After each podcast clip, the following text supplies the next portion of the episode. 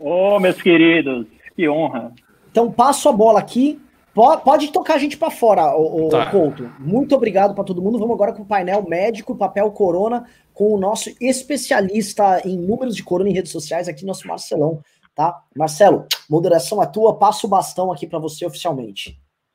Muito obrigado, Renan. Ah, obrigado mais uma vez aí pelo convite. Parabéns pela organização desse congresso aí. Já é oficialmente o maior congresso da história da MBL. Já temos aqui 5.700 pessoas assistindo simultaneamente.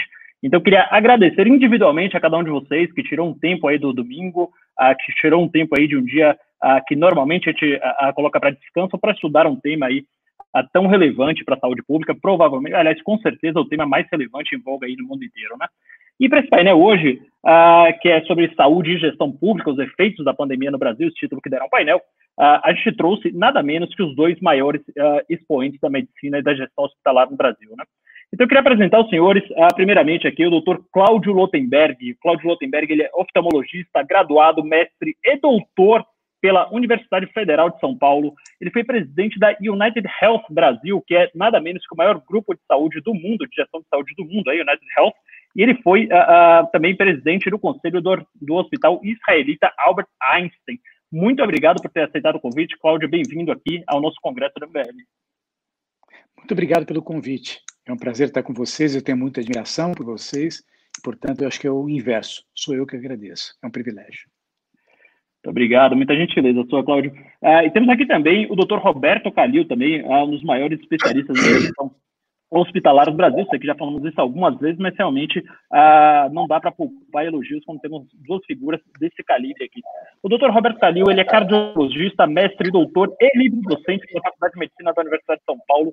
Ah, tem pós-doutorado na Johns Hopkins University, que é praticamente um consenso aí ah, entre o pessoal das ciências médicas, que é a melhor universidade do mundo, e é também diretor-geral do Centro de Cardiologia do Hospital Sírio-Libanês, uma referência aqui em São Paulo e em todo o Brasil. Bem-vindo aí a doutor Roberto Calil. Muito obrigado, muito obrigado. Uma honra estar com vocês. Estamos aqui prontos para discutir. Uma honra estar junto com o Cláudio Lutemberg, também meu grande amigo. Você só errou numa, numa questão do currículo do doutor Calil, que não pode estar no currículo. O doutor Calil é o melhor dos amigos que um amigo pode ter. Moral, hein? Infelizmente, eu não tive a honra de saber isso, mas vamos estreitar os laços, porque realmente só ouço coisas boas. Doutor Calil, é, eu queria começar aqui é, com a breve introdução de vocês, o que, é que vocês estão achando ah, do panorama ah, do, do Covid no Brasil e também, como é o Congresso Político, que vocês falassem ah, um pouco do que estão achando das políticas públicas adotadas no combate ao corona até aqui. Ah, qual, qual de vocês quer começar aí? Quer começar, doutor Calil? Posso. Bom, é, como vocês sabem, a gente já, já, já, já escuta falar, é, primeiro, é, é, esse vírus, o, o coronavírus ele entrou, na verdade, mais pela classe média alta alta, né? Ele não entrou de cara no serviço, serviço público, foi uma vantagem, né? Porque nós nos preparamos melhor. Então, como vocês sabem, começou na Ásia, Europa, então, quer dizer, não é que de sopetão começaram a aparecer pessoas dos pronto-socorros aqui do país, principalmente do SUS, é, sem saber o que estava acontecendo. Então, nós nos preparamos. Então, o serviço público, de uma maneira ou de outra, ele se preparou como pôde com os pais de campanha, com comitês de crise. Né? Então, houve um tempo até para se preparar, óbvio, com as limitações que nós temos. Vamos discutir o SUS. O SUS é um sistema maravilhoso, é um dos únicos sistemas do mundo, mais de 100 milhões de pessoas. Né? É claro que falta de recurso, mas o SUS, na verdade, se preparou da maneira que pôde para enfrentar essa batalha contra esse vírus, que pegou o mundo inteiro desapercebido. Né? Uh, doutor Cláudio, quer complementar aí? Veja, nós, é, é, a partir de 2010 para cá, a população urbana das cidades ultrapassou o número das pessoas que viviam no campo. E, portanto, uma série de desafios começaram a surgir no sentido de a gente poder acomodar um novo perfil comportamental. E é interessante que dentro desses desafios, né, por ser justamente uma característica urbana, as pandemias aparecem como algo que pode surgir de quando em quando. Lembrando que 32% da população mundial vive em ambientes de favela. E nesse momento, como o doutor Calil colocou, a gente está se confrontando com um vírus.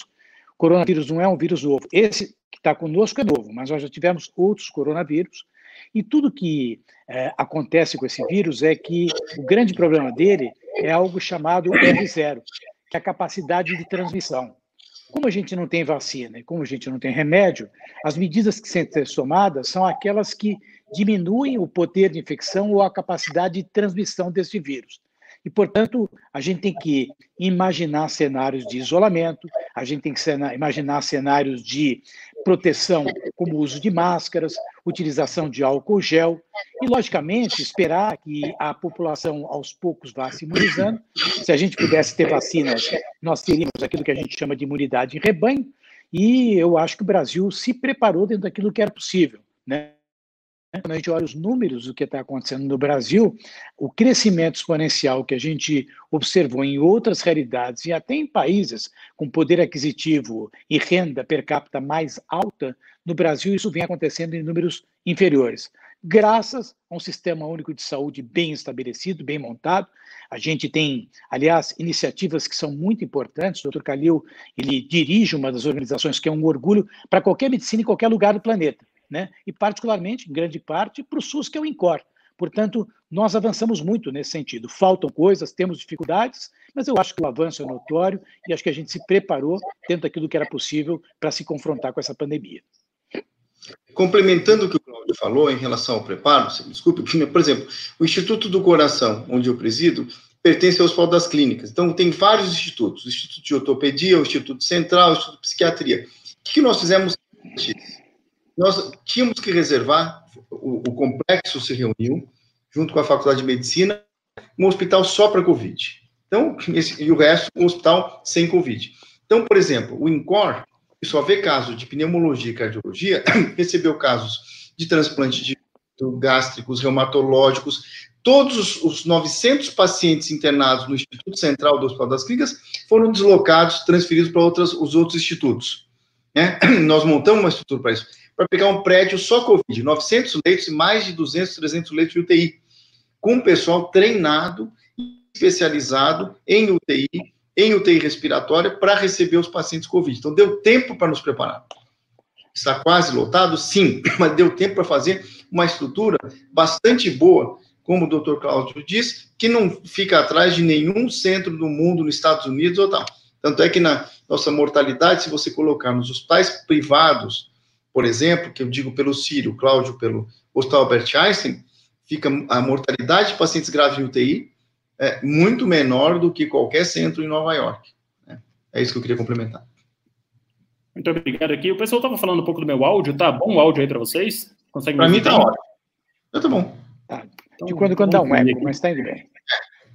então vamos, vamos seguir aqui. É, uma coisa que preocupa aqui, quer dizer, a gente vê os números de São Paulo, os números de leitos, os números de UTIs aqui em São Paulo, a gente é, tende a ficar um pouco mais otimista né, em relação aos outros estados do Brasil.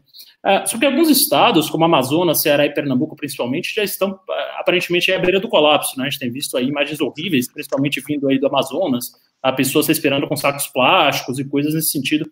É, eu queria saber de vocês é, se há alguma solução para isso, se realmente a situação está uh, tão grave assim, ou se realmente, ou, ou, se existe algum tipo de espetacularização, às vezes de um caso isolado, de um caso individual, e, enfim, uh, a partir daí, como que a gente uh, resolve esse problema aí da rede pública nos estados menos preparados? Quer começar dessa vez, Cláudio? Veja, é uma situação realmente difícil, né? Porque a gente vê um país como o Brasil, é um país de dimensão continental. Né? E muitas vezes a gente faz estimativas que não retratam a realidade regional. Então, por exemplo, nós temos 25 leitos para cada 100 mil habitantes, leitos esses de UTI. Né? É, é um número que não é tão ruim. Tá? Nos Estados Unidos você tem 38, em alguns países da Europa você tem 11. Né? A questão é como isso está é, espalhado pela condição geral, quer dizer, a demografia é diferente localmente. Quando nós vemos a quantidade de médicos, né, o Brasil tem hoje 2,2 médicos para cada mil habitantes. O governo brasileiro acho que deveria ter um número de 2,5. Na verdade, acho que nem eu nem o Calil sabemos de onde eles tiraram esse número. Né? Mas o fato é que, quando a gente olha São Paulo, a gente tem 3,3. Quando a gente olha o Distrito Federal, a gente tem 5,54 para cada mil habitantes. Então, de novo, um reflexo também da equipe multiprofissional.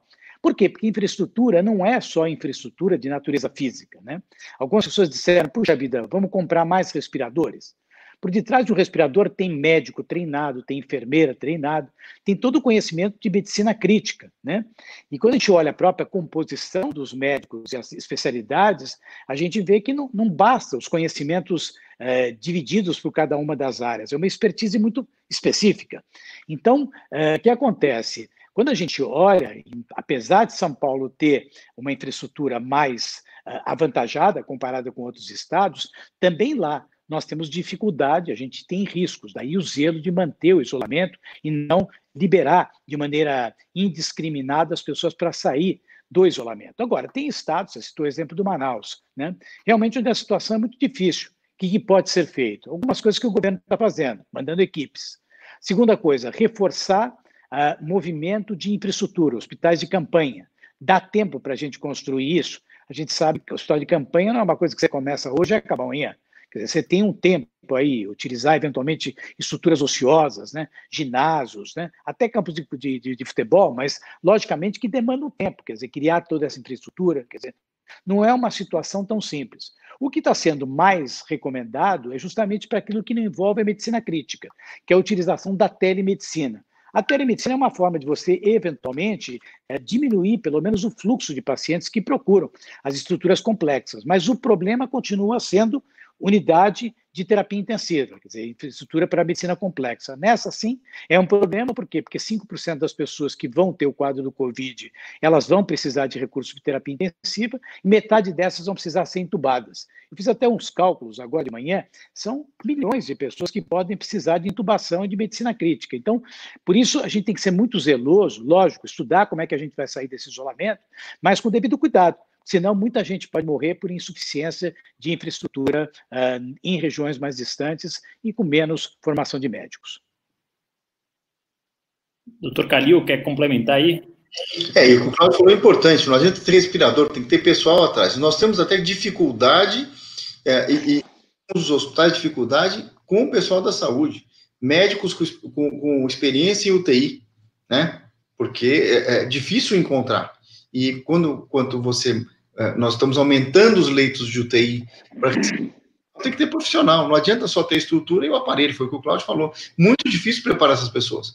Nós temos, por exemplo, no INCOR, nós temos um, um grupo que está treinando pessoas faz semanas para justamente uh, uh, saber lidar com os aparelhos, saber como melhor manejar esses pacientes graves de UTI.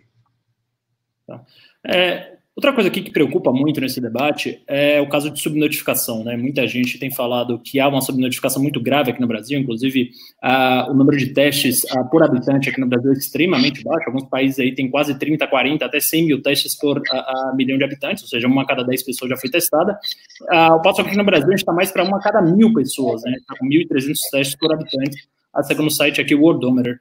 Uh, falando um pouco mais em números, ainda assim, né, com pouquíssimos exames, o Brasil chega a figurar em alguns dias trágicos, como infelizmente a gente teve essa semana, uh, entre os seis países que mais uh, têm óbitos diários por Covid, né, já ultrapassou aí 4.100 fatalidades. eu queria saber se existe realmente essa coisa da subnotificação, se essa coisa é uma coisa real, ou se é, enfim, um pouco mais de narrativa, e em segundo lugar, se existe tanta subnotificação, o gargalo é somente no número de testes que estão chegando, porque a gente ouve teses aí de médicos, quer dizer, agora tem muita gente falando sobre corona, a gente não sabe a filtrar bem o que é verdade, o que é real e o que é narrativa, é por isso que a gente trouxe aí dois dos maiores especialistas do Brasil que sempre são pautados pela ciência, mas a gente vê muitos médicos reclamando que ah, para fazer um relatório de alguém que teve um óbito por Covid é um processo muito burocrático, muito demorado, até para você notificar a Secretaria de Saúde do seu estado e depois a Secretaria a, a Noticiar o Ministério da Saúde, enfim. Uh, eu queria saber de vocês, uh, e agora se o Roberto quiser começar respondendo essa pergunta, se o problema da subnotificação é real, uh, quão grande ele é e quão, uh, em que ponto da curva a gente está, quer dizer, quantas mais mortes a gente pode estar tendo em função desse problema e quantos mais casos a gente pode estar tendo? Bom, primeiro, é, eu sou sempre otimista. Nós, como o Cláudio falou, nós não vamos ser uma Itália, modo de dizer, uma tragédia. Se tivesse que ter sido, já teria sido. Agora, segunda pergunta: a subnotificação é, é realidade. Nós não temos condições de testar a população em massa, como já foi dito. Nós temos aí, acho que 45 mil, 50 mil, hoje, chegando casos é, é, é, positivos, tem muito mais. Tem muito mais. Lembre que é uma doença que 80% dos casos a pessoa não vai sentir, é completamente assintomático. Você não vai saber nunca que teve contato com o vírus e que está com a doença. 15% são as pessoas que começam com sintoma, mas ficam em casa. Conseguem ter, ser tratadas. 5% são os casos mais graves. É, é esse que, e aí que precisam de hospitalização, UTI. Mas a subnotificação existe. Primeiro, já respondendo, nós não temos condição de testar a população em massa. O que você disse, muita gente também, é, é, pacientes que atestado de óbito, como você disse, é óbvio, deve estar alguma dificuldade em você notificar e ter certeza é, da causa. Mas o mais importante, sendo até otimista em relação à letalidade do vírus, obviamente, nós temos aí 4 mil ou um pouco mais de mortes hoje, é, que é uma tragédia, mas se você contar que é uma subnotificação, porque não há testagem em massa, a letalidade, a mortalidade no Brasil é muito menor. Né? Uma coisa é você calcular a mortalidade com 50 mil pessoas, né? 4 mil morreram. Outra coisa, hoje, se eu tiver que chutar, mais de 200, 300 mil pessoas foram infectadas nesse país já. Uma coisa é você botar 200 mil para 4 mil mortes, entende? Não. Letalidade, com certeza, aqui no Brasil, está sendo bem menor do que o que aconteceu na Europa. Doutor Cláudio, uh, você está vendo isso? Como, como que você está vendo esse problema de subnotificação aqui? Se, enfim, o Brasil é um outlier em relação aos outros países nesse sentido?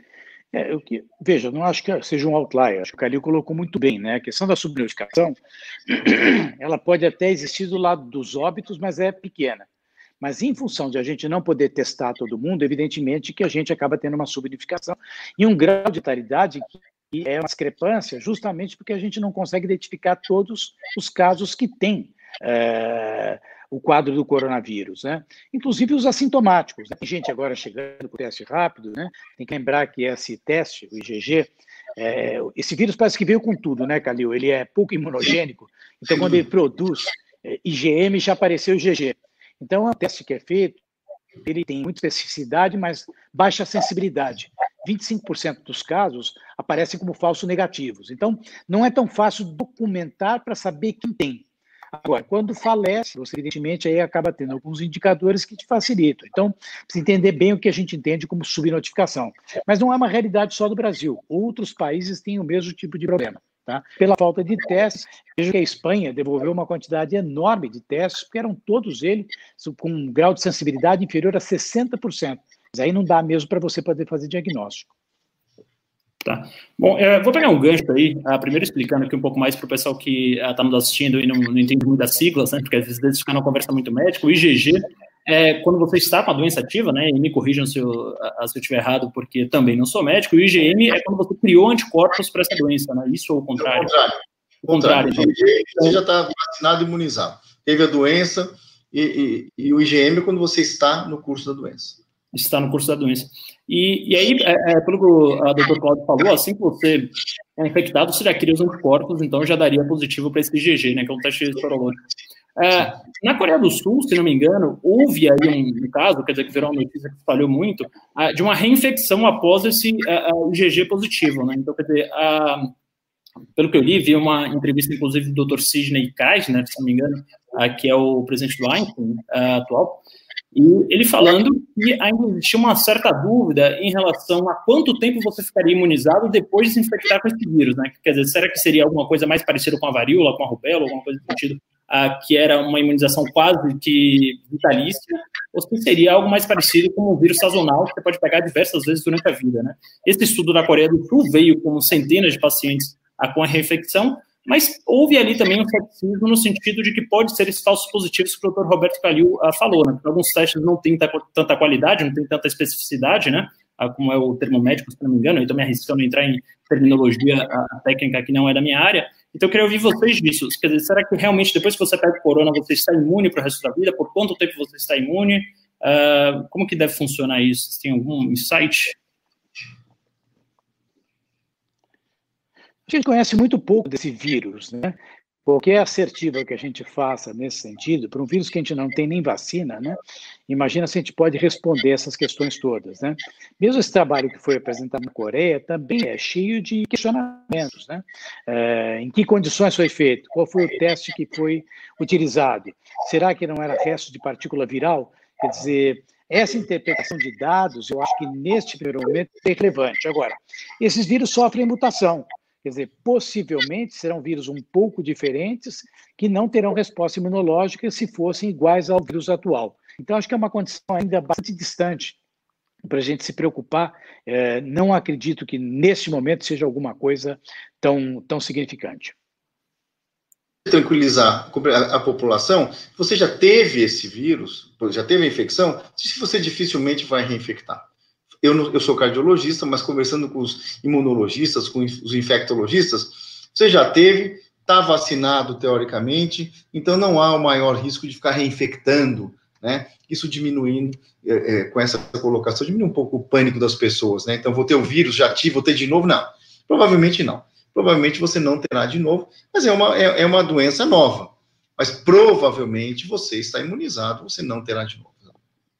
Então, doutor Roberto, é, até nesse sentido, né, a demunização foi proposta aí pelo Paulo Guedes, ministro da Economia, que a gente fizesse é, uma espécie de passaporte uh, imunológico, né, quer dizer, se desse uma autorização para sair de casa para as pessoas que já tivessem sido imunizadas por esse vírus, que já tivessem contraído esse vírus e, obviamente, se curado. Uh, você acha que essa é uma política pública então, relativamente segura para a gente tomar agora? Você acha que é algo que funciona? É porque é algo que também já foi aventado em outros países, enfim tudo é novo com esse vírus, é uma doença nova. Né? Uhum. Ora, e, e, digo mais, esse vírus, ele pode se comparar ao HN1, à influenza, mas ele é novo. E esse vírus eu divido, antes de entrar nessa questão, em duas, em duas doenças. Uma é o, que, o assintomático e o que fica em casa, e outro que é internado. Porque o uhum. paciente internado, ele age de uma maneira, uh, uh, ele agride o organismo de várias formas causando inflamação, causando trombose, causando agressão direta. Então, veja, tem a infecção, é, é, é, de novo, eu como cardiologista, eu tenho a, a petulância de dividir em três esse, essa doença. Um assintomático, outro que fica em casa e outro que interna. Porque a manifestação é completamente diferente, a agressão dele, ela, ela agride de várias maneiras. Óbvio, a sua pergunta, a pessoa imunizada, ela teria, não teria risco de sair na rua porque ela não vai pegar mais, ela não transmite mais. Né? Agora, o que, o que eu acredito mais é no isolamento, da flexibilidade, que esse isolamento vai ter que ser flexibilizado. Na, na flexibilização do isolamento, como está sendo proposto pelos estados. Você vai, provavelmente, eles vão se basear em estatística das cidades, a cidade que tem leito de UTI disponível e que o índice de infecção é pequeno, vai estar liberado dentro da, do cuidado, porque é, complementando, essa pandemia serviu para educar a população, certo? Usar máscara, por exemplo. Quando você está resfriado, ou eu, a gente não usa máscara. Garanto que depois dessa pandemia a cultura vai mudar. Nós vamos estar tá com uma gripe comum, que nem eu estou com uma tossezinha residual, porque eu tive essa doença, eu vou ter que usar máscara, né? Não só pelo coronavírus, então vai mudar um pouco. Agora, a saída do isolamento, quer dizer, uma carteirinha para você estar tá imunizado ou não, não sei te responder, mas o mais importante é que nós vamos ter que flexibilizar o isolamento, sim, a vida continua. Nós estamos próximos do pico é, desse vírus, depois há uma estabilização. Né, o mês de maio, eu acredito, de novo, como cardiologista falando, uma estabilização né, da curva, espero. E, uh, mais, uh, sua pergunta, mesmo eu estando imunizado, e mesmo eu uh, não, não, não, não, não passando a doença, nem contraindo mais a doença, eu posso transmitir, às vezes, para minha roupa, sei lá, se eu tiver contato com alguém, não sei, entendeu? Não. Mas acho que a melhor forma de você sair do isolamento é sair do isolamento baseado, sim, na casuística naquele momento na cidade, nos leitos de UTI disponível e com todos os cuidados, que é o que vai acontecer a partir de maio. A vida tem que continuar, né? Falando em isolamento, eu chamo a atenção para uma coisa importante. É, uma coisa é você iso ficar isolado, outra coisa é você deixar de se cuidar das suas doenças aumentou o número de mortes súbita em casa no mundo de quase 800%. As pessoas, por pânico do vírus, não se cuidam mais, não vão no médico, passam mal, não vão no hospital. Isto, a mortalidade é muito maior do que pelo coronavírus. Se você tem seu médico, faz um tratamento, você tem que ir ao médico sim, vai sair de casa sim. Claro, tem a telemedicina, teleconferência, mas se precisar, vá ao teu médico. Passou mal, vá ao pronto-socorro pronto-socorro do INCOR, por exemplo, ele recebia próximo de 50 infartados por dia. Você está recebendo 25. Onde estão os 25 por dia? Morrendo em casa. Os pacientes estão se negando a fazer quimioterapia. Quer dizer, a viremia vai passar. Eu sou otimista. Daqui a pouco, esse vírus vai passar, a preocupação vai ser menor, e quando surgir a vacina, que deve surgir no, com, a, com, a, com, a, com, com a tecnologia que existe hoje, inteligência artificial, do fim do ano, ou que está no ano que vem, o coronavírus é página virada. Agora, e essas pessoas não estão se cuidando, estão se, a mortalidade por outras doenças está sendo maior pelo coronavírus. Eu queria aproveitar essa oportunidade que vocês me deram para chamar a atenção. Veja, eu, eu, queria só agregar algumas coisas, né? Mesmo o ministro Paulo Guedes, ele tenta separar adequadamente o que é sair do isolamento daquilo que representa é, equacionar a economia. Mesmo porque sair do isolamento significa nós nos integrarmos a uma vida que será diferente da vida que nós tínhamos antes. O doutor Calil falou muito bem, quer dizer, o descuido que as pessoas estão tendo em relação a doenças crônicas de base e o que isso já está trazendo em termos de repercussão. Quer dizer, parece que, inclusive, o número de pessoas que morreram de infarto do miocárdio em Nova York aumentou em oito vezes por ficarem em casa, não procuraram serviços de emergência. Sair do isolamento significa a gente ir para uma vida onde a gente vai ter que, de fato, adotar a questão de álcool gel, lavar as mãos, o simples uso de máscara. Tem trabalhos que têm demonstrado que eles diminuem o R0, que é o fator de transmissão, de 3,5 para 1. O ideal é ficar abaixo de 1, mas cair de 3,5 para 1 significa baixar bastante a capacidade de transmissão. E acho que a versão do passaporte, quando o ministro se expressa, tá? e nós vamos fazer um acordo, Paulo Guedes, Calil, ele, a gente não se mete na economia, ele não se mete na medicina, tá? Porque o passaporte não pode ser uma medida de natureza individual. Nós não podemos resolver individualmente. Quer dizer, ah, o indivíduo já está imunizado porque teve a infecção, ele tem o IgG, que é o anticorpo de cronicidade já presente, é uma cicatriz ele pode trabalhar, não. Faz parte de um contexto de atividades interdependentes. A gente precisa de um plano para essa saída, tá? Onde a gente tem que muito bem avaliar a quantidade de leitos de UTI, quer dizer, vai que tem uma recrudescência, que sobe de novo. Aquela região tem infraestrutura? Como é que estão os grupos de risco? Quem tem comorbidade? Quer dizer, será que não dá para trabalhar com inteligência artificial para a gente saber o tamanho do risco que a gente está correndo, tá? De certa forma, quer dizer, será que nós estamos lidando com um grupo de pessoas que estão na atividade profissional que é vulnerável economicamente? Porque, de repente, nós estamos estimulando pessoas a voltarem a trabalhar em atividades que podem ser feitas de maneira à distância, como nós estamos fazendo agora. Eu acho que é um conjunto de atitudes que tem que ser feitas, com uma boa articulação de natureza governamental, pautada por conhecimento, por profissionais que tenham, na verdade, uh, informação de natureza adequada, tá? para a gente, de repente, não ter justamente que voltar a reisolar uma vez que a gente saia. Tem, tem que ser feita com muita segurança. É isso. Bom, é, antes de passar aqui para o próximo tema, na verdade, você pegou um gancho muito bom aí, é, quer falar sobre política, que é o que o nosso público mais gosta, com certeza. É, só para colocar todo mundo na mesma página aqui, o R0, é, que o Dr. Cláudio fala bastante, é o famoso número básico de reprodução, né? É, quando ele fala que a máscara, a, a o R0, e corrija-me se eu estiver errado, é, com a máscara ele baixa de 3,5 para 1, significa que, na média, uma pessoa pode contaminar apenas uma outra com a utilização de máscaras, contra 3,5 sem a utilização de máscara, é isso? Só para colocar nosso público é aqui na página. É isso. É Inclusive, isso. agradecer. Hã?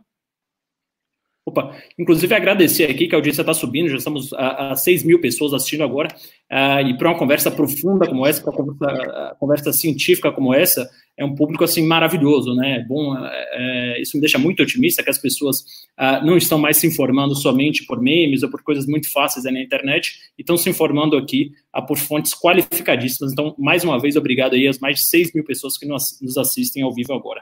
Uh, então, uh, queria voltar aí com, com você, doutor Cláudio. você falou sobre o Paulo Guedes, sobre alguma coisa sobre política, e você foi um dos cotados aí para assumir o Ministério da Saúde, pelo menos assim foi divulgado na grande imprensa. infelizmente, o Bolsonaro optou por outra pessoa, mas eu acho que deu uma, uma certa esperança para a gente que acompanha muito política, que o Bolsonaro, ao trocar o, o médico Luiz Henrique Mandetta pelo oncologista Nelson Teich, ou Nelson Teich, não sei exatamente a pronúncia desse sobrenome, uh, pelo menos não optou por alguém negacionista, por alguém uh, que achava que era uma gripezinha, que era um resfriadinho, que era mais ou menos uh, o discurso do presidente. Né? Então eu queria saber de vocês o que é que vocês acham, o que é que vocês esperam, na verdade, da nova política do Ministério da Saúde, agora sob o comando do oncologista Nelson Tais. Quer começar, Cláudio? É muito saia justa isso aí ou dá para falar aqui? Acho que o áudio do Cláudio está mudo. Cláudio, o, o, você precisa colocar o mute. Aí, agora, agora sim, agora sim, tá. Isso. Eu, eu, eu, eu conheci o ministro Mandetta no exercício do cargo e tive uma excelente uh, impressão dele, desde o princípio, onde ele mostrou um conhecimento a respeito da área, Aliás, bom médico, é um profissional titulado, estudou em Atlanta, um bom ortopedista pediátrico.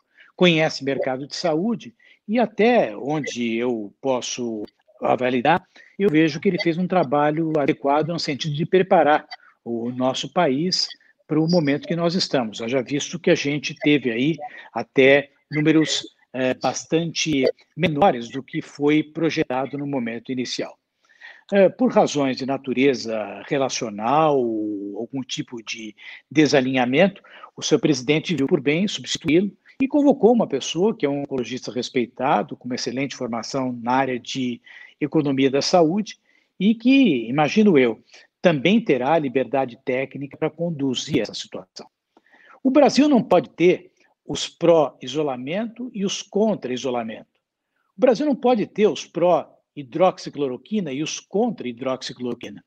O Brasil tem que ter uma linha de conduta que busque essencialmente preservar vidas humanas e salvaguardar a atividade econômica, que é tão fundamental e, aliás, talvez em alguns momentos, eu diria até mais importante para manter as questões de sobrevivência de uma comunidade.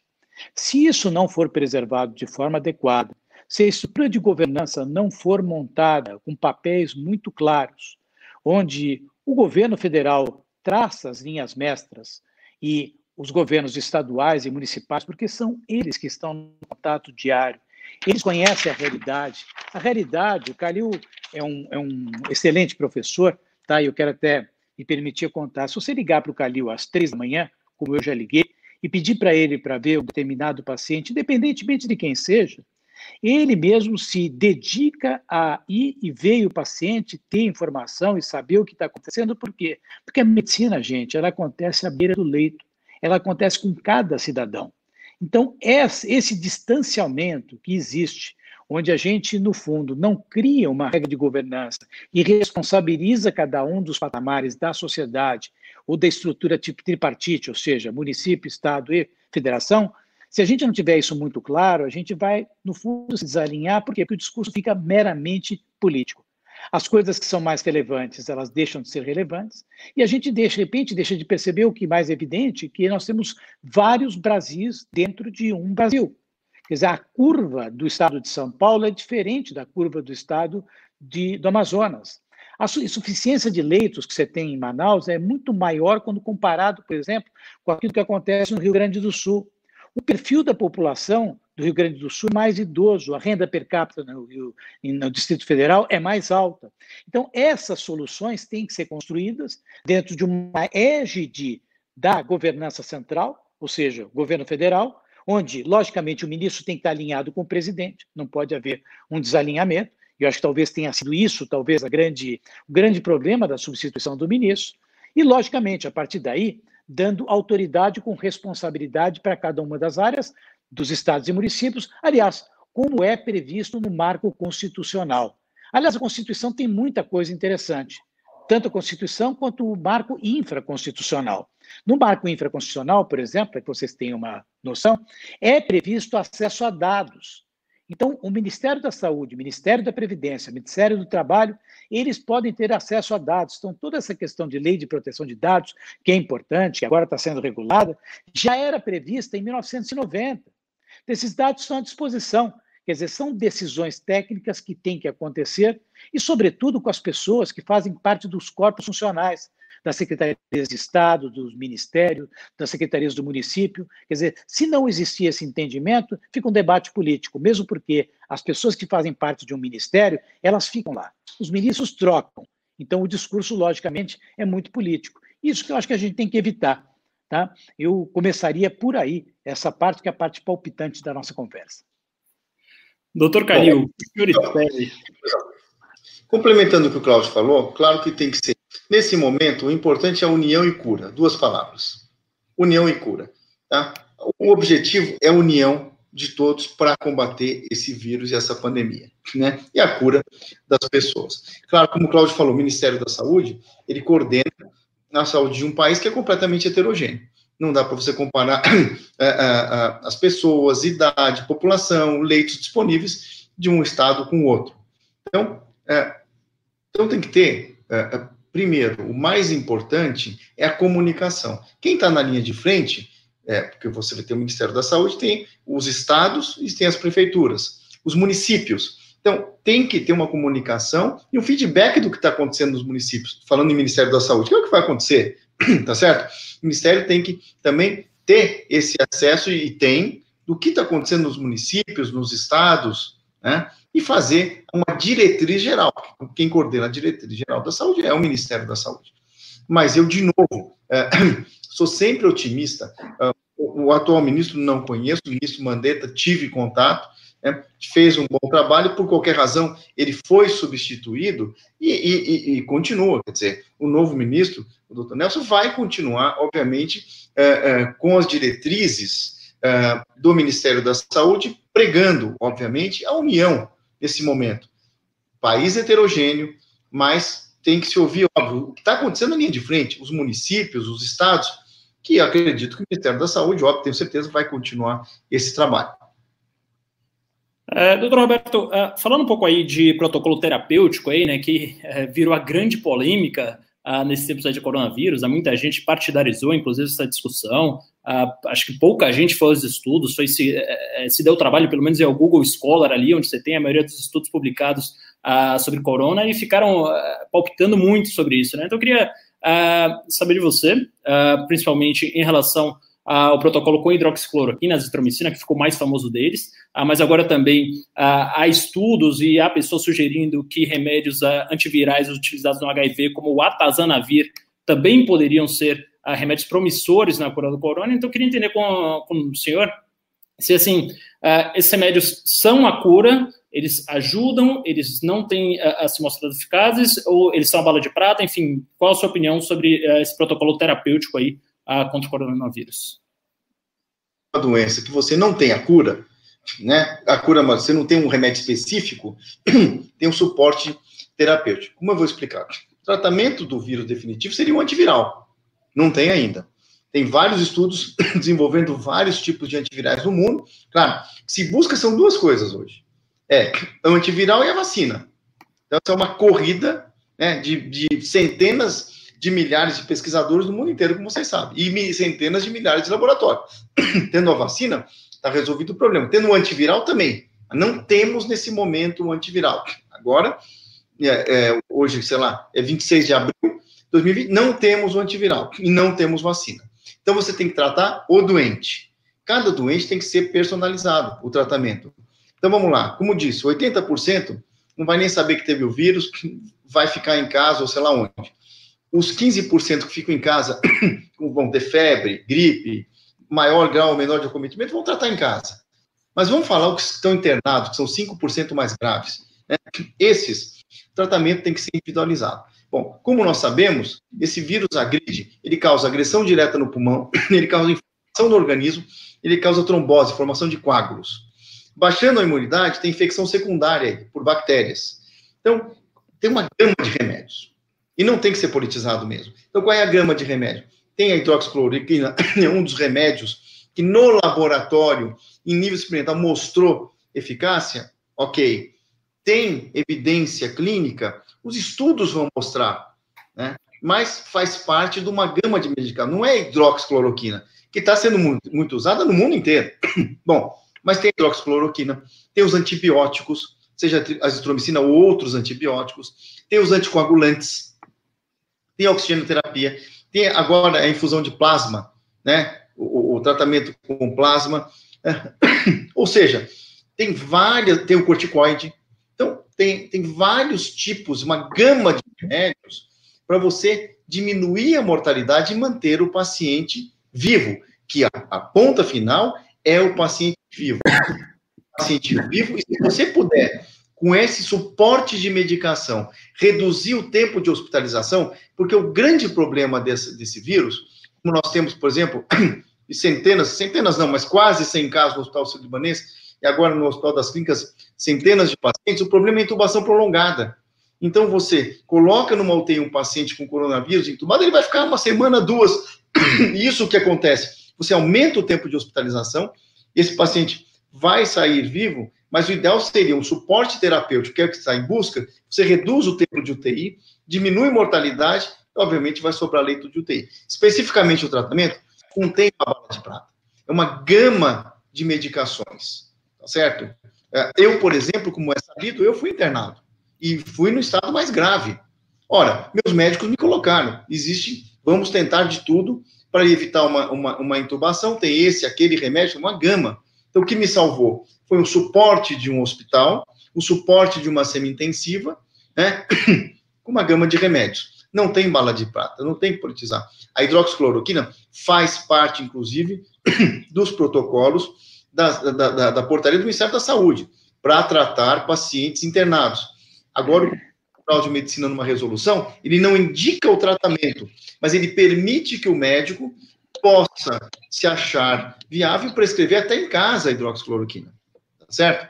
Vamos falar em risco? Qualquer medicação que você usa tem risco, tá? Mas lembrando que a hidroxicloroquina é usada para outros tipos de patologia, são milhares de pessoas que usam, né? Tudo depende da dose. Então, não estou defendendo este ou aquele remédio.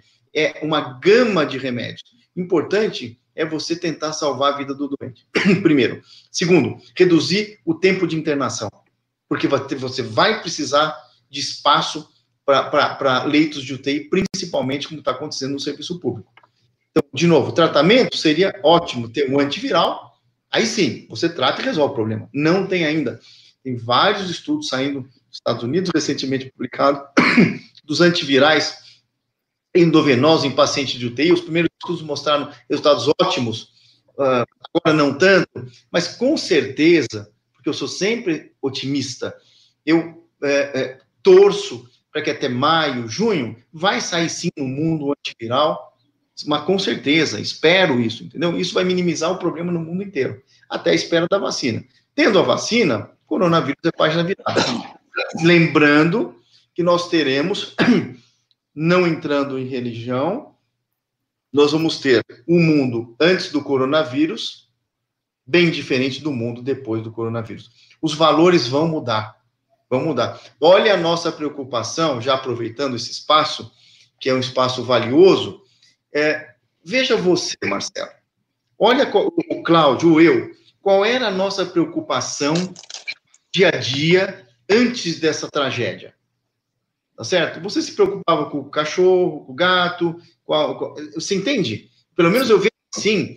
Nós estamos preocupados com coisas banais perdíamos o tempo nosso e, e, nos irritando às vezes, causando atrito por coisas mais e com importância zero.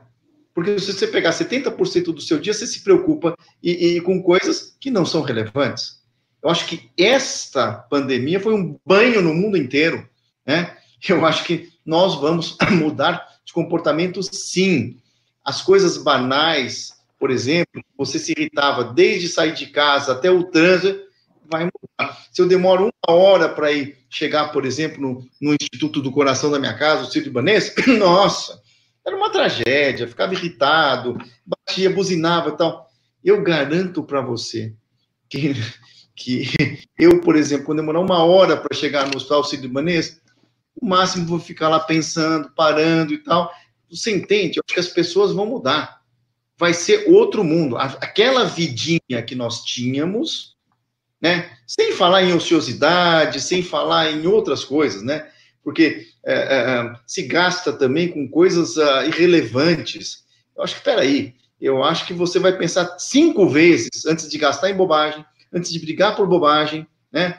Eu que era do tipo, sou ainda, né, meio irritadinho, mas eu era bastante irritadinho, agora vou ficar meio irritadinho, entendeu? Mas, o mundo vai mudar, as pessoas vão mudar. Aliás, as pessoas foram obrigadas a mudar. Você está obrigado a ficar na sua casa, tá certo? Eu fui obrigado a ficar no hospital 11 dias internado numa semi-intensiva sem visita. Bom, eu, que sou mais agitado do, do mundo.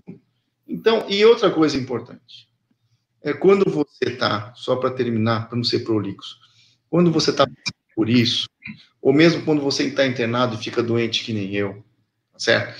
Você dá valor às coisas que você não dava, certo? Quer dizer, uma mensagem do Cláudio Rotenberg quando eu estava no hospital, tá certo? Cláudio manda, a gente, a gente se vê pouco, mas tem uma amizade eterna. Mas, mas oi, você está bem? Você está bem? Você não dá muita importância, né? essa história dele ser ministro, mandei mensagem para ele, espero que você seja, torço por você, tá?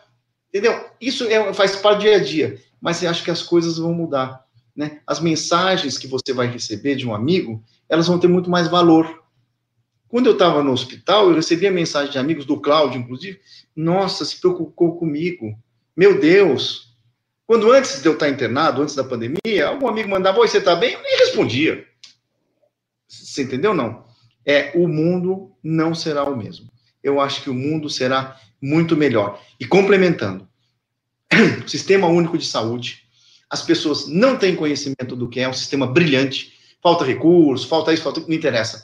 É um sistema brilhante que salva milhões de vidas. A população do país, depois da pandemia, vai dar muito mais valor ao SUS do que dava antes, porque tomou conhecimento do que é o SUS. E os governantes também vão pensar em mais verba, mais estrutura, depois de tantas vidas que o sistema único está salvando. Desculpe o tempo. Não imagina, tá uma delícia escutar. Muito obrigado pelas informações. A audiência também parece estar gostando muito, a audiência só soube aqui. Uh, e o, o Cláudio, ele uh, tinha informado antes que ele tem um compromisso, ele vai ter que sair um pouquinho mais cedo aqui, acho que mais uns 15 minutos, né, Cláudio? Uh, e depois a gente faz um bate-papo aqui de perguntas e respostas com você. Pode ser, doutor Calil? Pode. É, então, uh, uh, Cláudio, eu queria que você pegasse um pouco o gancho aí, uh, tanto da parte terapêutica, né, o, o Albert Einstein, ele está liderando aí um estudo que, pelo menos no meu conhecimento, é um estudo pioneiro mundial, né, que é essa inserção de plasma de pacientes curados em pacientes que ainda estão com Covid ativo. Queria que você falasse em que estágio está essa pesquisa, não sei se você está uh, uma par, né? Porque quem não conhece o hospital, são é, várias áreas, né, são vários nichos específicos. O nicho de pesquisa é um, é separado a da parte clínica, da parte administrativa, mas enfim, você está a par dessa pesquisa. E também, se você pudesse dar uns pitacos aí, é um exercício de futurologia, uma coisa que eu gosto muito, uh, do que você acha que vai mudar a partir de agora em termos sociais, como o Dr. Calil vem fazendo aí. Veja, primeiro, é, foi um prazer escutar o Calil fazendo comentários, inclusive se abrindo, expondo questões pessoais, o que é muito importante, porque muitas vezes a gente olha para médicos, para pessoas que têm papel de liderança, né? E nós imaginamos que essas pessoas não têm fraquezas, que elas não têm labilidades, que elas não têm pontos de inseguranças, e isso não é realidade. Quer dizer, todos nós temos isso, independentemente de onde estamos, do cargo que ocupamos, do poder que concentramos. E eu também espero que a gente saia diferente desse momento. Minha família é uma família de pessoas que fugiram da Segunda Grande Guerra Mundial, né? E, portanto, tiveram que passar por sacrifícios enormes, né? E para nós, é, vem bem a calhar o fato de que nós não podemos só ser resilientes, nós temos que ser antifrágeis, ou seja, nós temos que sair melhor dos momentos de confronto. Eu acho que um ajuste aqui da nossa mentalidade, que justamente aquilo que alguns chamam de mindset, né? A gente vai ter que estar tá realmente aberto a rever, sem abrir mão de valores. E quem sabe até valorizando valores que nós temos, é verdade, né? Valores humanos, de natureza religiosa, né? respeitando-se a forma, porque mesmo aquele que não tem religião, guarda religiosidade, ele tem fé.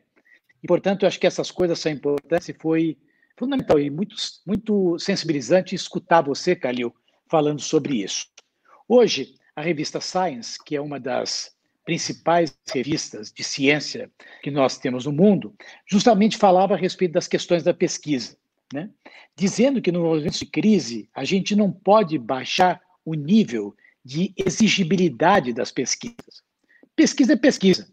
A pesquisa ela tem que ser desenhada, ela tem que ter controle, ela tem fases, ela tem requisitos de segurança, porque uma conclusão que não uma conclusão que não seja própria tem uma repercussão muito ruim frente àquilo que isso possa servir em termos da utilização daquele elemento de pesquisa junto a uma sociedade.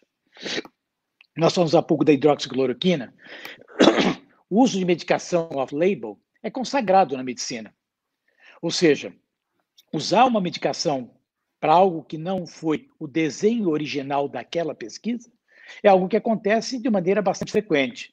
Mas para isso é necessário que exista uma responsabilidade médica por detrás disso. Quer dizer, quando o, o Ministério diz que está liberado o uso, ele imagina e está previsto que exista um médico nesse fator de decisão. Quer dizer, não adianta as pessoas quererem sair e tomar profilaticamente cloroquina. Então, eh, eu acho que a gente tem que começar a entender dessas questões todas, até para a gente posicionar a saúde de uma maneira mais responsável.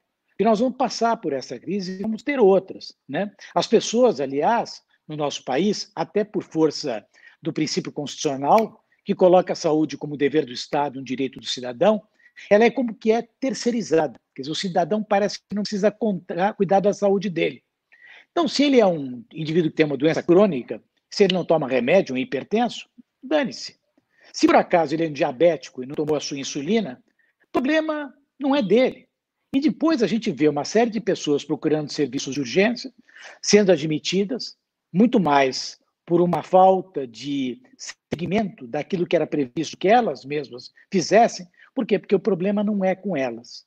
Então, esse grau de engajamento do cidadão, que aliás é defendido nas plataformas de qualidade, e nisso o Instituto for Health Improvement fala muito do papel do paciente da sua família de uma forma mais protagonista, eu acho que esse momento que nós estamos passando vai ajudar muito. Outro aspecto que é significativo é também o papel do médico. O ato médico é uma coisa importante, mas não pode engessar a atividade assistencial. E aqui o reconhecimento para o grupo de profissionais paramédicos que fazem toda a diferença no processo de assistência. Logo pela manhã, o doutor Calil, 5, 6, 7 horas da manhã, já está trabalhando. Né? Ele falou que ele, é, ele foi um pouco econômico, ele é um, é um pouco agitado. Eu diria que ele é um, um, pouco muito, mas muito, muito, muito, e quem imaginar o que é muito agitado não sabe quem é o Calil. Né? Mas ele passa, faz a sua visita, com o máximo com o assistente que ajuda, examina, prescreve. Agora, quem fica com aquele paciente o tempo todo é uma equipe multiprofissional. São enfermeiros, são fisioterapeutas, são terapeutas ocupacionais. E todo esse staff, no fundo, faz muita diferença. E a assistência no país, quando a gente fala das equipes de, de saúde da família, onde a gente tem, a verdade, um médico nas formas completas, nas formas incompletas, não temos médico, mas temos um aparato todo de enfermagem, é um papel muito importante. A gente tem que encontrar realmente onde o médico tem que ser o protagonista, onde é que ele tem que ser o líder, para mim ele tem que ser o líder sempre, mas ele tem que estar acompanhado de uma equipe que deve ser muito respeitada. Um outro elemento que também está chamando muita atenção neste, nesse episódio do coronavírus é o papel da telemedicina, né? Por quê? Porque a telemedicina já acontece desde que Graham Bell desenvolveu o telefone. Quer dizer, quem não ligou para o seu médico fez uma consulta telefônica, né? E às vezes, até pela, pela, forma como a pessoa fala, e quando a gente vai ficando médico mais velho, a gente já sabe que a pessoa tem. Eu, no meu caso, como oftalmologista, dependendo como a pessoa olha para mim, eu já sei, esse paciente lembra ter um ceratocone, esse paciente está com catarata. Então, a questão da telemedicina tem que ser feita com segurança, tem que ser feita com qualidade, mas tem que ser uma bandeira dos médicos experientes, porque são eles, na verdade, que têm a condição de saber quais são os limites para trazer o bem, para colaborar com algo que represente equidade, mas não ser causador de desastres, que também pode acontecer se por acaso a gente não for zeloso. E por último, o papel dos hospitais. Né? Os nossos sistemas de saúde foram construídos em torno de hospitais. O hospital é uma unidade extremamente onerosa, quer dizer, a gente precisa de hospital para atender paciente grave. Os hospitais vivem muito de baixa complexidade. Isso vai ter que ser revisto. Por quê? Porque nós temos aí hoje, nesse momento, precisando de medicina crítica, mas muitas vezes a gente vê pacientes que não precisariam de estruturas hospitalares sendo internados, e isso recai também no grande vilão, que é a mecânica de remuneração. que privilegia muito mais a incompetência do que a competência, os desfechos, e, portanto, eu acho que aqui é um ponto também para ser debatido. Em relação à pesquisa que você fez, que é a utilização do soro hiperimune, é, de fato, o Einstein está em duas frentes importantes. Uma delas é a participação em relação à hidroxicloroquina. O Hospital Sírio-Libanês também está participando desses dois processos. E, aliás, eu acho que mostrou-se muita maturidade nas instituições que passaram a se conversar mais, que passaram a se entender mais, porque a gente não pode replicar esforços, a gente tem que somar, sinergizar para não repetir. Nós não temos recursos, nem no Brasil, nem no fora do Brasil. Então, a utilização de soro hiperimune também é algo que está sendo é, utilizado. Está sendo coletado soro de pacientes que tiveram quadro e, portanto, têm IgG positivo. Mas aí tem que tomar cuidado para ver se esse indivíduo não tem outra comorbidade, para ver se esse indivíduo de fato está plenamente curado. E, além disso, não é para todo tipo de paciente, porque existem eventos adversos. Assim como a ainda um desenho de estudo e que vai trazer o seu resultado no momento certo. Eu estou esperançoso. Aliás, até mais em relação ao soro hiperimune do que a própria hidroxicloroquina. Mas acho que é, é ainda é, cedo para se falar sobre isso. Né? Vamos aguardar para que a gente possa ter alguma coisa mais conclusiva, e principalmente quando a gente fala do público leigo. Né? Porque quando a gente fala que está menos esperançoso, estou dizendo que não funcione. Quer dizer, deve ter indicações específicas. Quer dizer, não dá para generalizar. Se uma doença tem, às vezes, múltiplas formas de se expressar, logicamente que para algumas formas pode resolver, para outras formas, infelizmente, às vezes pode não resolver. É isso, obrigado uh, mais uma vez aí, Cláudio. Uh, colocações brilhantes, como sempre. Uh, só para encerrar aqui a última pergunta para vocês dois, aí depois uh, eu e o Dr. Roberto a gente vai ficar aqui mais um pouquinho respondendo as perguntas do público que vão chegando aqui. eu queria saber sobre a reabertura do comércio, né, que é a pergunta de um milhão de dólares, aí que está todo mundo uh, muito ávido para reabrir o comércio, para reativar a economia, esse tipo de coisa, se vocês têm uma previsão sobre isso. E principalmente se, após essa reabertura de comércio, se as coisas devem voltar ao normal ou se a gente vai experimentar um novo normal, né, que o Dr. Roberto já falou aí de algumas mudanças sociais que provavelmente vão acontecer, como o uso de máscaras, etc., mas, por exemplo, é, tem diversos amigos solteiros que estão desesperados, porque acham que não vão ter mais os grandes eventos, os grandes shows, os grandes é, carnavais, esse tipo de coisa. Então, eu queria é, que vocês fizessem aí um pouco desse exercício de futurologia. Vocês acham que ah, o novo normal vai ser realmente sem aglomerações por um grande tempo, por um longo tempo? O estudo de, de Harvard saiu ah, recentemente da Harvard Medical School, fala no isolamento social ah, recomendado pelo menos até 2022. Tá? Então, quer dizer, Uh, você vai ter o cancelamento de todos esses grandes eventos, eventos esportivos, eventos uh, de entretenimento, shows, etc. E, enfim, é, como, como, que vai ser as coisas a partir de agora? Muito mais parecidas como era, é, é, do que eram antes, ou praticamente iguais ao que eram antes? Vai ser só um susto, a gente vai ter passado essa pandemia, ou a gente vai ter mudanças significativas nesse sentido? Uh, doutor Roberto, quer começar essa? A futurologia, é, é, falando em futurologia, a vida vai voltar ao normal, as coisas voltando. Veja, a, a educação das pessoas vai melhorar, como te falei é, mas é, é, acredito que, obviamente, daqui uns meses, ou sei lá quando, é, até menos, as coisas vão voltar ao normal. Você vai ter o jogo de futebol com as pessoas no estádio, você vai ter as festas, você vai ter os eventos, óbvio, isso, veja, de novo, passando esta crise, saindo a vacina, o coronavírus é coisa do passado. Eu estava dizendo, é, do ponto de vista pessoal, as pessoas vão mudar, mas, óbvio, os grandes eventos vão acontecer, o mundo não acabou, né? o mundo não acabou o mundo vai voltar a ser o mesmo mundo, com as pessoas pensando um pouco diferente, talvez. Doutor Cláudio, tem algum insight sobre isso aí? Será que a gente vai voltar? As pessoas vão Olha, ter coragem?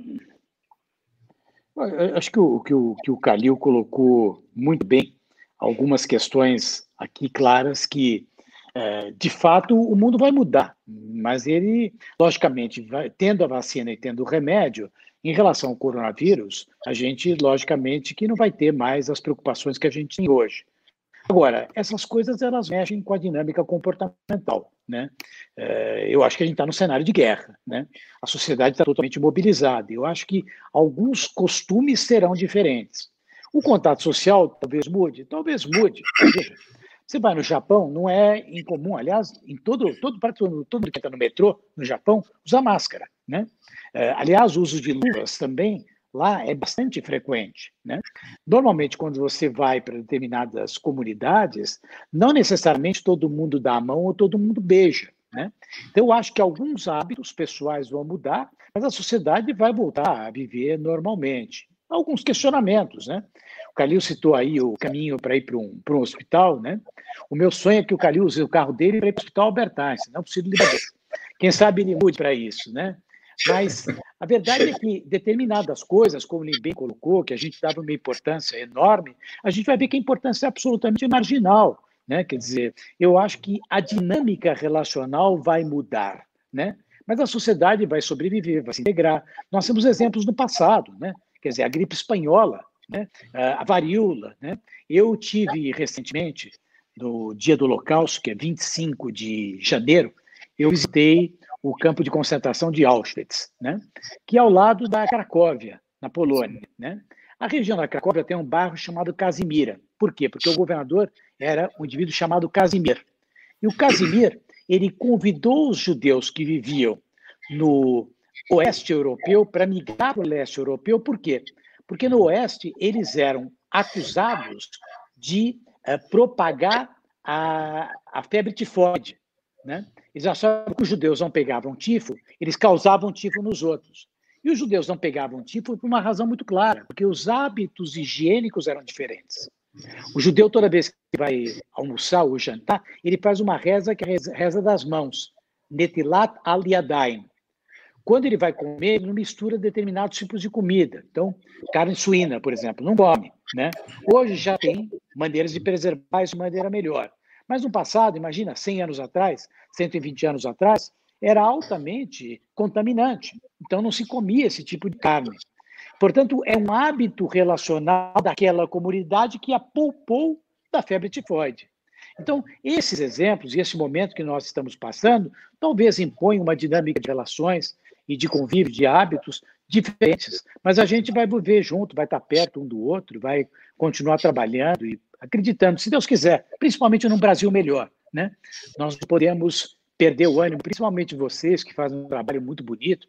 tenho muito respeito, não tive nem chance de falar no princípio, mas quero deixar aqui publicamente o meu, meu reconhecimento, porque vocês defendem aquilo que todos nós deveríamos, em tese, defender. Eu defendo, não sei se todos, né? que é transparência, que é idoneidade, que é retidão, que é presença, e a presença do diálogo, que tem que estar sempre, aliás, lidar com a diversidade, uma das maiores riquezas que a sociedade tem que ter. Quer dizer, quando você lida com pessoas que fazem exatamente da forma como você quer ou como você pede, e você não tem oposição, não oposição tosca, sistemática, mas a oposição construtiva, aquela que questiona determinadas atitudes, lamentavelmente você não consegue mudar. E a única certeza que a gente tem na vida é que se a gente fizer sempre as coisas da mesma forma, a gente vai chegar sempre no mesmo lugar.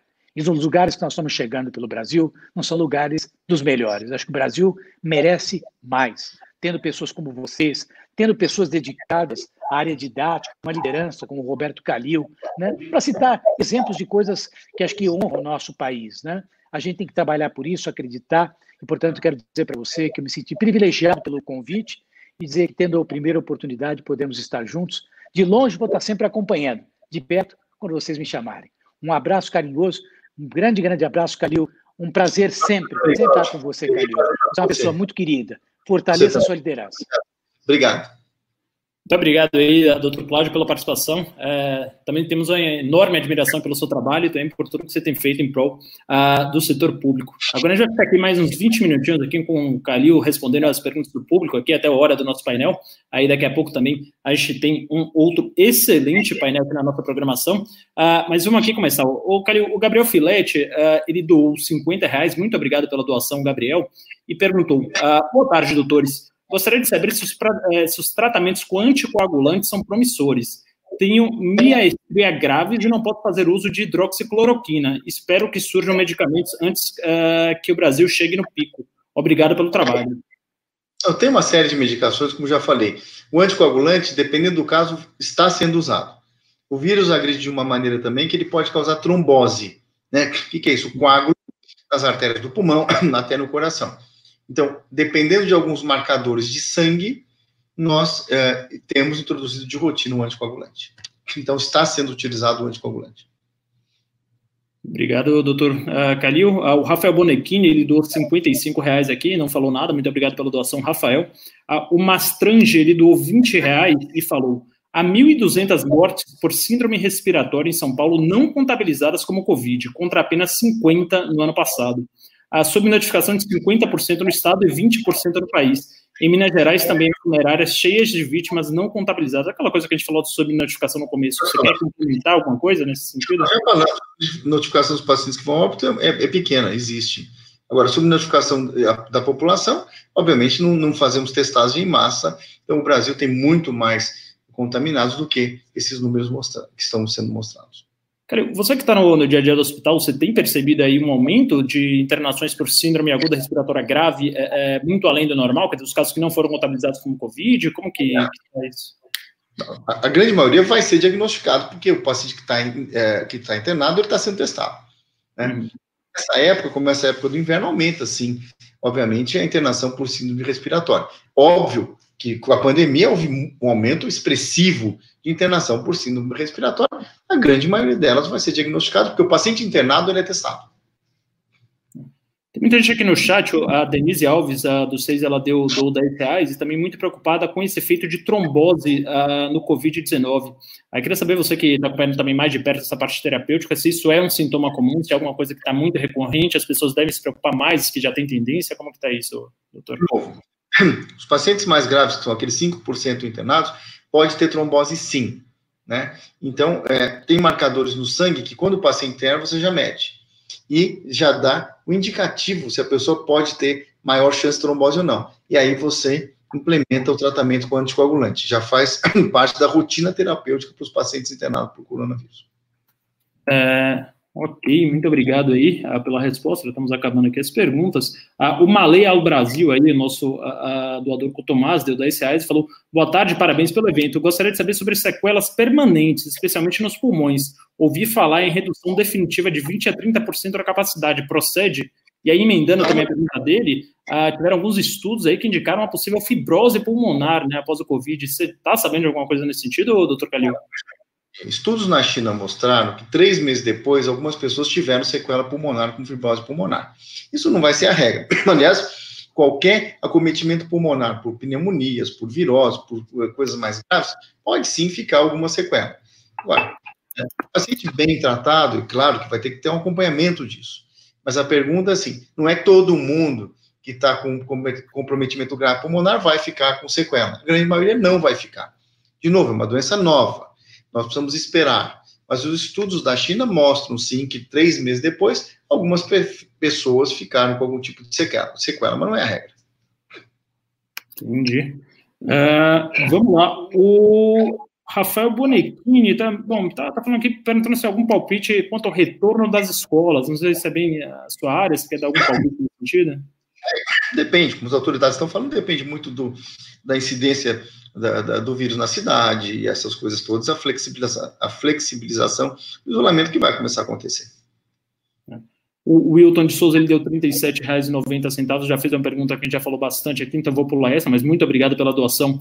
Wilton, sempre muito importante, especialmente em termos de pandemia, que a gente sabe que não está fácil economicamente para a maioria das pessoas, a gente fica ainda mais grato. O Lucas Francisco, ele deu 50 reais e falou, a mortalidade no Brasil é baixa por causa do consumo de feijão preto. Entenda isso, isso aqui deve ser algum tipo de piada. É, outra tese, doutor Calil, que circulou aí muito, é que o Brasil seria menos afetado em função da obrigatoriedade da vacina do BCG. Ah, você concorda com essa tese? Ou... Não, não tem nada, tem, tem, tem conversas, talvez algum estudo, mas eu não tenho conhecimento de que seja uma regra isso. O Luiz Henrique Passini ele dá 10 reais e parabeniza pelo debate de altíssimo nível. Já terminando aqui as perguntas, somente duas. Uh, na opinião de vocês, qual seria, qual deveria ser a política de testagem e notificação? Os números atuais não condizem com a realidade. Acho que a gente já, já conversou um pouco sobre isso, né? Testar em massa o país. Acho que isso aí já está uma questão exaurida. E uh, o Ventura, ele deu 10 reais e falou, é um ótimo momento social uh, protagonista para o MBL propor debates tão importantes para o movimento uh, que, estamos, uh, que estamos vivendo. Parabéns pelo excelente trabalho. Muito obrigado aí, Heitor, pela doação. Uh, doutor Roberto, você quer falar umas palavras finais aí? Quer se despedir? Primeiro, uma honra esse convite Estou sempre à disposição de vocês pelo trabalho que vocês fazem. Nós tivemos algum contato aí até durante esses anos aí. mas, uh, mas eu agradeço muito, né? espero que vocês continuem com esse trabalho, estou sempre à disposição de vocês. Quando acabar essa, o isolamento, por favor, me convide para uma visita presencial que eu vou. Café. Com certeza. Doutor Roberto, foi uma honra enorme uh, você ter aceitado o nosso convite, ter falado aqui uh, para mais de 6 mil pessoas simultâneas. Já temos aqui mais de 250 mil pessoas que passaram pela live, realmente uma honra muito grande. Muito obrigado e está mais que convidado para é. os próximos uh, painéis, quanto queira falar. Muito obrigado. Obrigado. Obrigado. obrigado. É, doutor. por isso, agora, eu e o Renan vamos ficar aqui conversando até a transição para o próximo painel, que vai ocorrer em cerca de 20 minutos. É um painel muito importante, vai falar sobre cultura. Antes, queria fazer aqui meu momento merchandising, meu momento blogueirinha, pedir seguidores aqui no Instagram, arroba Marcelo Castro MC, se vocês puderem me seguir. Ainda mais esse público altamente qualificado, será uma honra de tê-los uh, uh, lá nas minhas redes sociais. No Instagram é arroba Marcelo Castro MC. Renan, o que você achou do painel aí? Você quer assistir o painel inteiro? Maravilhoso. Eu, primeiro eu queria fazer primeiro eu queria agradecer a todo mundo que está no chat aqui.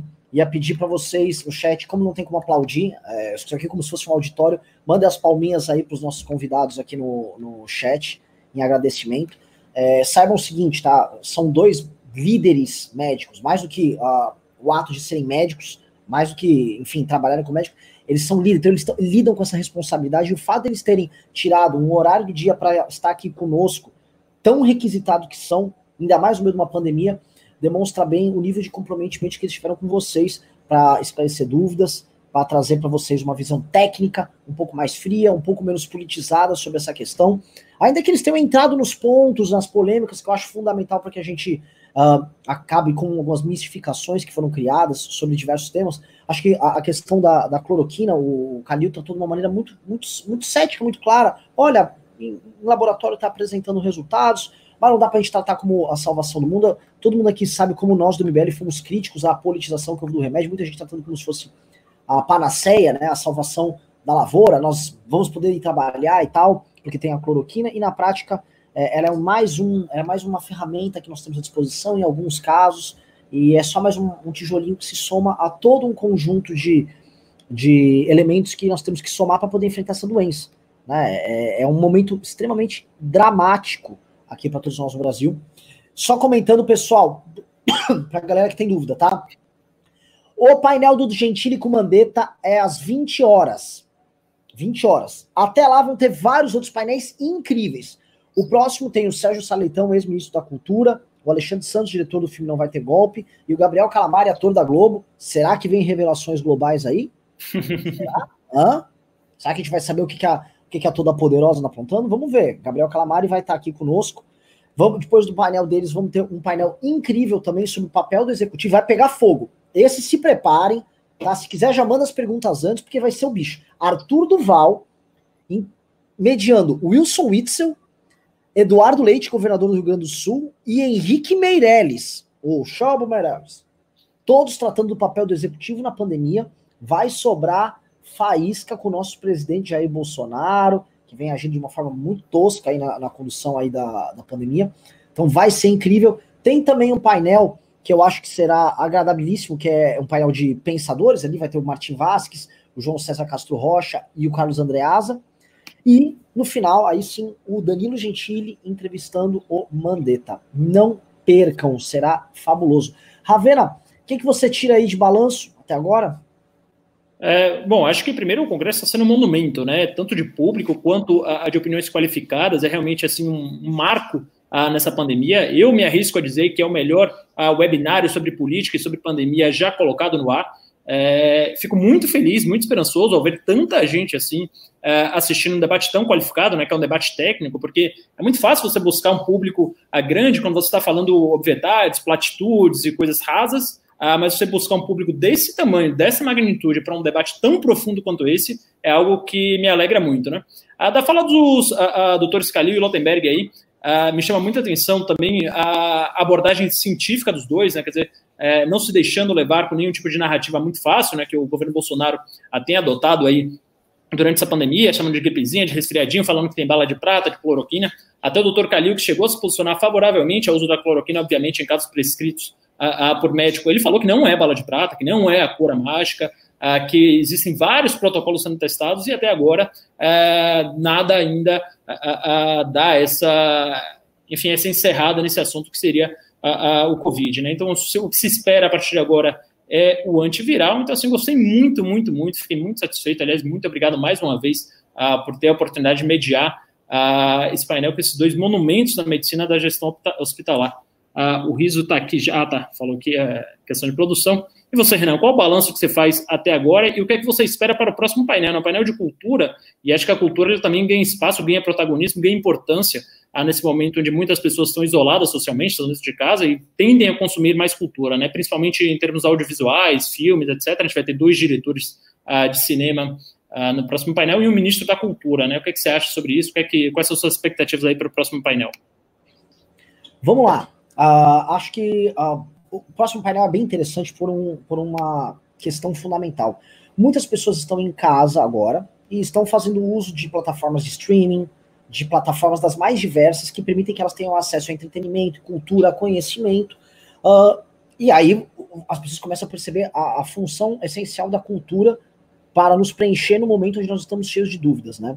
Há, em contraponto a isso, um problema claro que é a destruição do mercado cultural. Né? Não temos mais shows. As, pega a Globo. A Globo está reprisando novela antiga, porque não tem nem como gravar.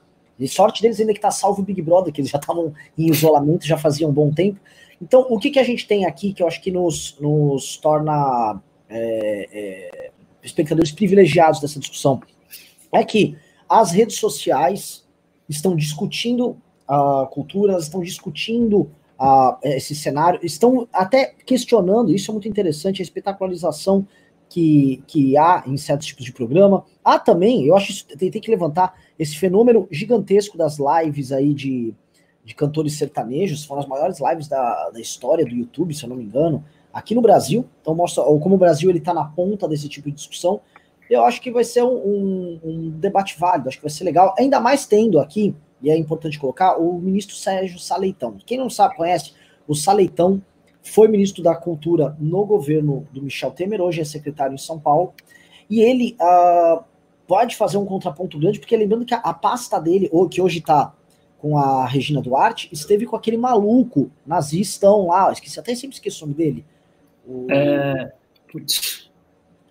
Esqueci também, engano. É um nazi, aquele nazista. Roberto, né? alguma coisa, talvez? Roberto Alvim. Roberto, Alvim. Né? Então a pasta esteve com o Roberto Alvim e nos preocupa demais, demais, demais estarmos num, num momento político uh, histórico em onde a cultura no governo Bolsonaro foi transformada num instrumento de propaganda, né? Na delapida, assim, no, o, o, a ideia central de o Estado atuar de alguma maneira na cultura ficou transformada na ideia, retornando, na verdade, a ideia de Estado como promotor de propaganda política. Basta ver que esta Secretaria de Cultura do Bolsonaro está financiando, via lei de audiovisual, um filme em homenagem ao próprio Bolsonaro, né, coisa que a gente viu na época. Nem sei se o filme do Lula foi patrocinado com com esse tipo de recurso de lei audiovisual, tá? Começa assim, uma prática que a gente via na época do PT, transformando a cultura em puxadinho de um projeto político. Então, a, o Sérgio Saitão pode passar o verdadeiro panorama do que está acontecendo. Aí eu acho legal eles abordarem games, né? A indústria dos games está explodindo, está bombando durante a pandemia. Eu acho que o cenário é bem legal. Acho que, é, acho que vai ser um, um, uma discussão legal. Voltando para o tema do corona, Ravena, é, ontem tivemos um número altíssimo, novamente próximo dos 400 óbitos, né? Só que, como Sim. você colocou também, nós estamos tendo subnotificação em massa. É, agora, no, no, em Manaus, né, estão passando números diários de velórios e sepultamentos na casa dos 160, 170 por dia, só em um dos cemitérios, aquele principal que estava rendendo aquelas imagens horrorosas ao mesmo tempo que a média de, de sepultamentos diários nesse local era de 20 pessoas por dia. Obviamente que essa diferença aí, apenas uma parte dela é notificada, parece que os números que vêm da Amazonas costumam sempre ficar na casa dos 50, 40 nesses números diários do Brasil, só que esses números são muito maiores. Né?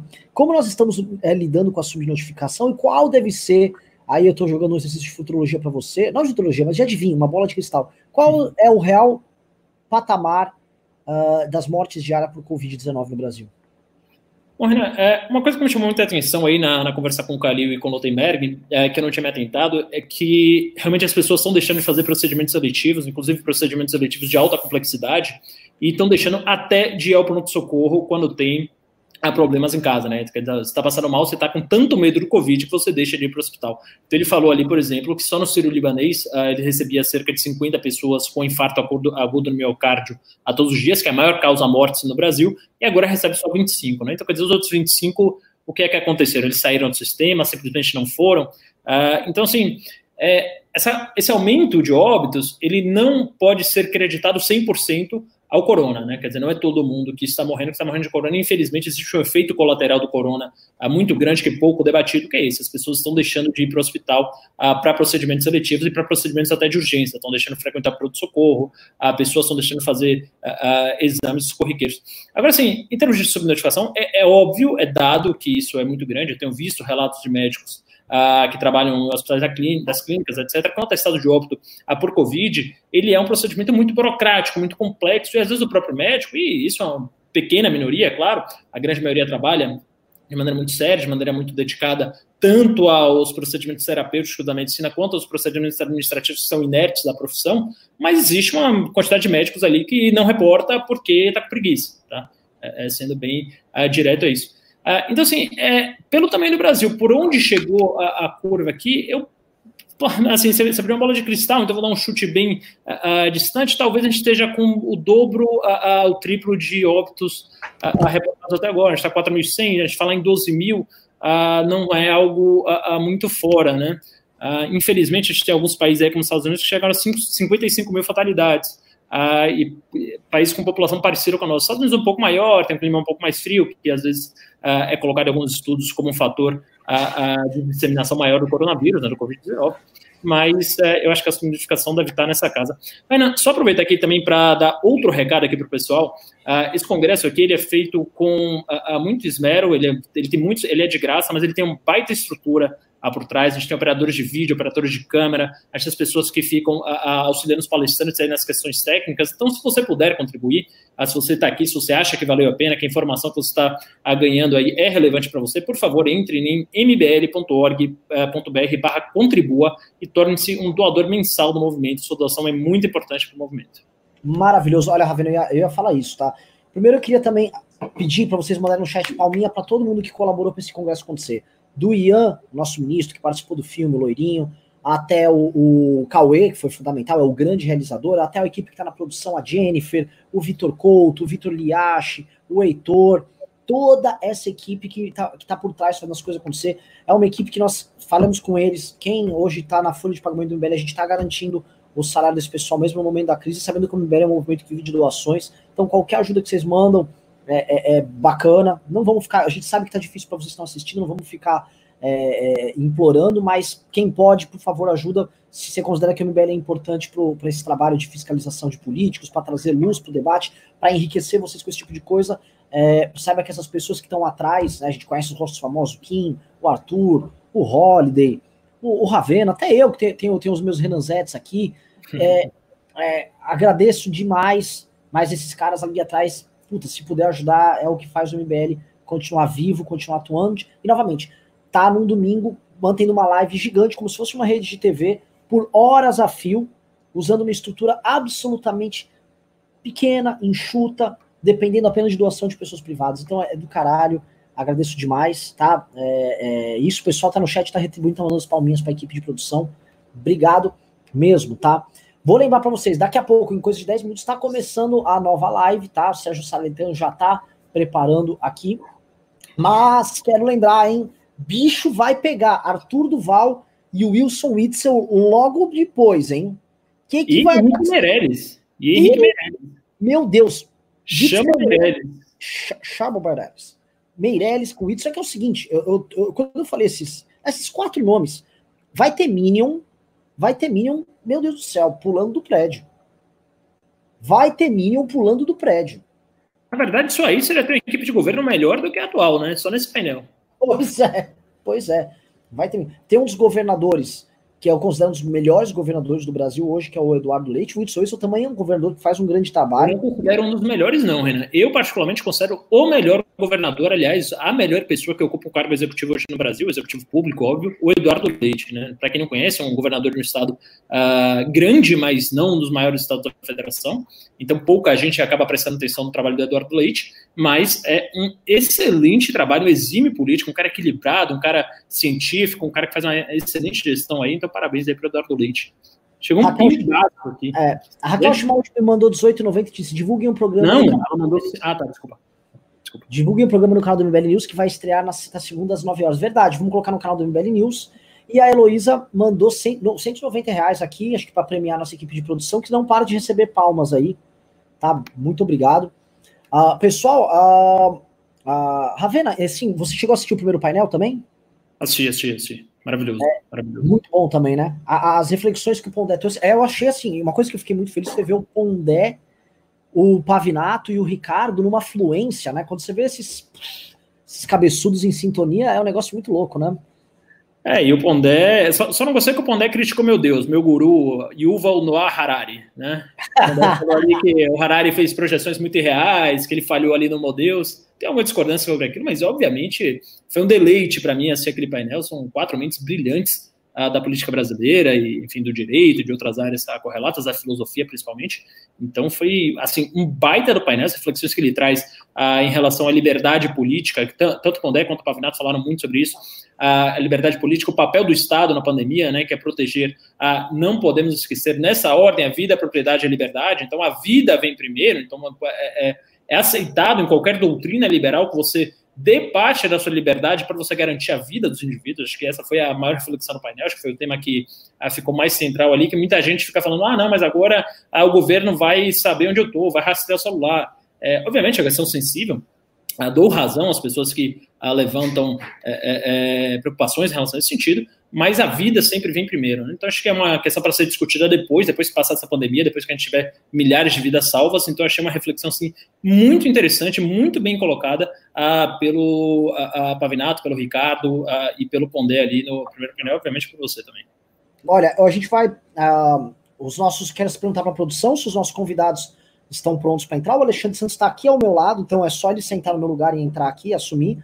Mas uh, o Sérgio Salitão, se tiver tudo ok, e o Gabriel Camai, os dois ainda não entraram aqui na, no backstage aqui da sala. Se eles puderem entrar já no backstage aguardando aqui.